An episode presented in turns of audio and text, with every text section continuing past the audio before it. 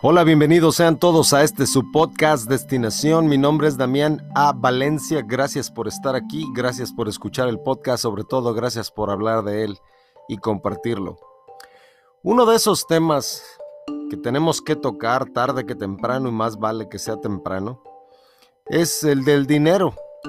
Precisamente porque no nos lo enseñaron desde temprano, lo vamos a tener que aprender ya tarde lo vamos a tener que aprender con personas que tengamos confianza cuando debería ser, en mi opinión personal, uno de esos temas que nos deberían enseñar desde muy pequeños y desde las escuelas más tempranas. Me refiero no solamente a, aquellos colegios a los que asistimos, sino a, los, a las ah, pláticas que tenemos como familia y que nos enseñaran a cómo usar el dinero. Posiblemente la razón por la que no se hace de tal manera es porque incluso nuestros padres no tenían la capacidad de explicarnos cómo funcionaba el dinero. Hay tantos y tantos mitos con respecto al mismo que yo creo que solamente los que de manera intencional empiezan a buscar respuestas son aquellos que, llegan a encontrarlo. Pero con todo lo misterioso que pareciera el dinero, con todo lo, más, lo misterioso que pareciera adquirir bienestar y, incluso riquezas materiales, todo esto tiene que ver con cosas muy personales. Tal vez la, razón por la que es tan difícil hablar del dinero es porque tiene que ver con algo, con algo muy personal y es nuestra forma de pensar con respecto al mismo. Viviendo en, la, en esta cultura occidental, sin duda la, la influencia que nos dieron desde niños tiene mucho que ver con el cristianismo que se practica en, en la gran mayoría de, de la sociedad occidental. Y en el cristianismo, por lo regular, cada vez que oímos hablar de los ricos y los pobres, la idea no queda muy clara y al contrario nos deja más confusos. Eh, la idea de ser rico eh, suena muy bien en teoría, pero ya después que habla uno se empieza a meter las cuestiones que son, que son válidas también de la avaricia y de la idolatría por el dinero y entonces empezamos a hablar de que es un pecado tener dinero e incluso yo conozco personas que piensan eso, que el ser rico es un impedimento para ser una buena persona. De hecho, eh, la persona, la primera persona que se consideró como un billonario aquí en Estados Unidos se llamaba John D. Rockefeller Jr., el, uh, el uh, dueño y señor de la Standard Oil, la compañía que procesaba en aquel tiempo el, uh, el petróleo que se extraía en los campos petroleros de aquí de Estados Unidos para hacer el queroseno. En aquel tiempo la electricidad no era tan, tan ah, común en todos lados, así que el queroseno era la forma en la que muchas personas se alumbraban y este hombre se hizo billonario en, el procesamiento de, ese, de ese producto. John D. Rockefeller decía que, decían un chiste de él, decían que la mitad de Estados Unidos lo odiaba por ser rico. Dicen que la otra mitad no lo odiaba, pero querían un préstamo, ¿no? Entonces, eh, esa era la tendencia, o admiras a alguien o lo detestas. Por eso es que tal vez hablar del dinero no es una de esas, de esas pláticas que tenemos a diario. Ah, otro de los efectos de hablar del dinero, cuando hablamos con alguien que tiene más dinero, sin duda nos deja un, un dejo de envidia de, preguntarnos por qué ellos sí, por qué nosotros no. Y esa pregunta, esa pregunta tan trascendente realmente, eh, de por qué ellos sí, nosotros no, por qué, aquel, por qué aquellos ganan tanto y por qué los otros apenas pueden sobrevivir, tiene mucho que ver con la forma no en la que actuamos.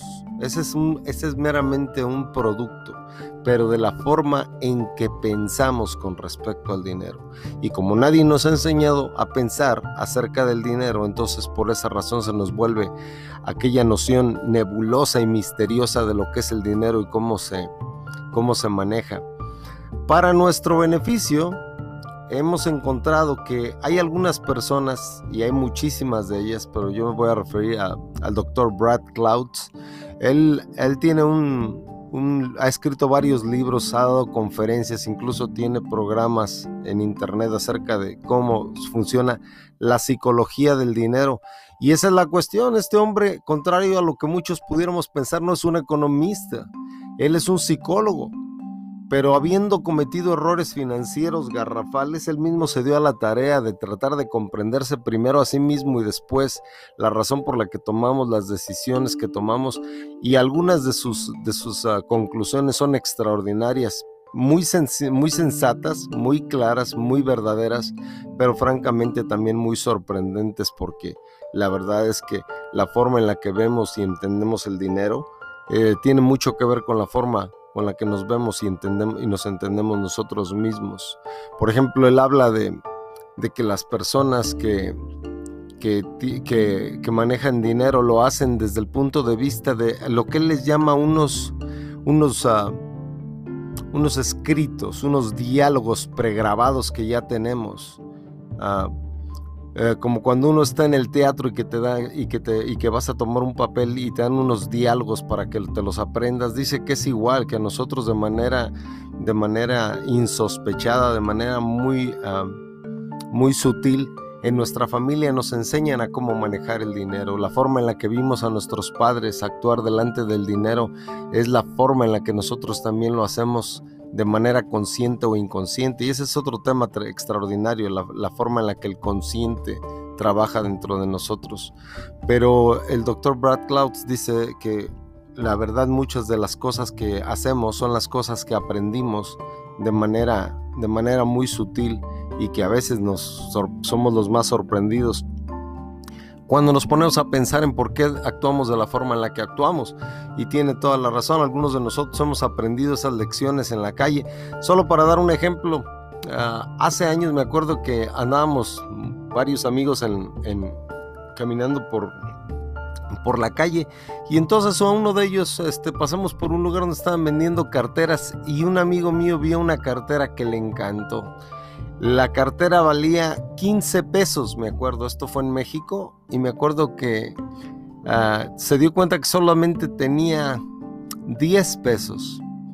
Pero le gustó tanto la cartera que pidió prestado para comprar la cartera. Así que le prestaron 5 pesos para comprar la cartera.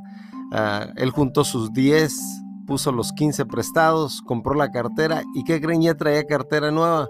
Pero se dio cuenta de que ahora no traía dinero. Traía una cartera nueva, pero sin dinero. Entonces, eh, a, otro, a otro muchacho que andaba ahí con nosotros, me acuerdo que le dijo que le vendía la cartera. Aquel solamente traía, si no mal recuerdo, 8 pesos. Y aquel se aceptó vendérsela por 8 pesos, así que vendió su cartera de 15 pesos por 8. Se quedó solamente con 8, le quedó debiendo 5 al otro y ahora ya no traía cartera y ahora solamente traía 8 pesos. Yo creo que esa es una forma muy sencilla de cómo los activos, los, los que eh, Robert Kiyosaki nos ha querido enseñar hasta el cansancio acerca de qué es un, eh, es un activo y un pasivo, yo creo que esa, esa, esa, esa situación que viví cuando era muy joven me di cuenta de cómo a veces no vale la pena comprar cosas que nos llaman la atención y que nos arruinan. Pero esas y muchas otras cosas, el, deseo de comprarte algo nuevo, el deseo de querer tener algo a pesar de que te vas a endeudar para lograrlo, es algo muy natural, pero es algo que debemos comprender y, de lo, sobre lo cual tenemos que analizarnos a nosotros mismos y actuar en consecuencia. Vamos a estar hablando mucho más de estos temas porque yo creo que el tema, del, el tema financiero no solamente es algo que debe hacerse para dejar atrás el tabú, debemos hacerlo para aprender a manejar aquello que influye tanto en nuestra vida y es la adquisición de bienes materiales. Mi nombre es Damiana Valencia, este es su uh, podcast Destinación. Gracias por estar aquí, vamos a estar hablando mucho más acerca de estos y muchos otros temas. No se vayan, nos vamos, nos vamos, nos vemos en el camino.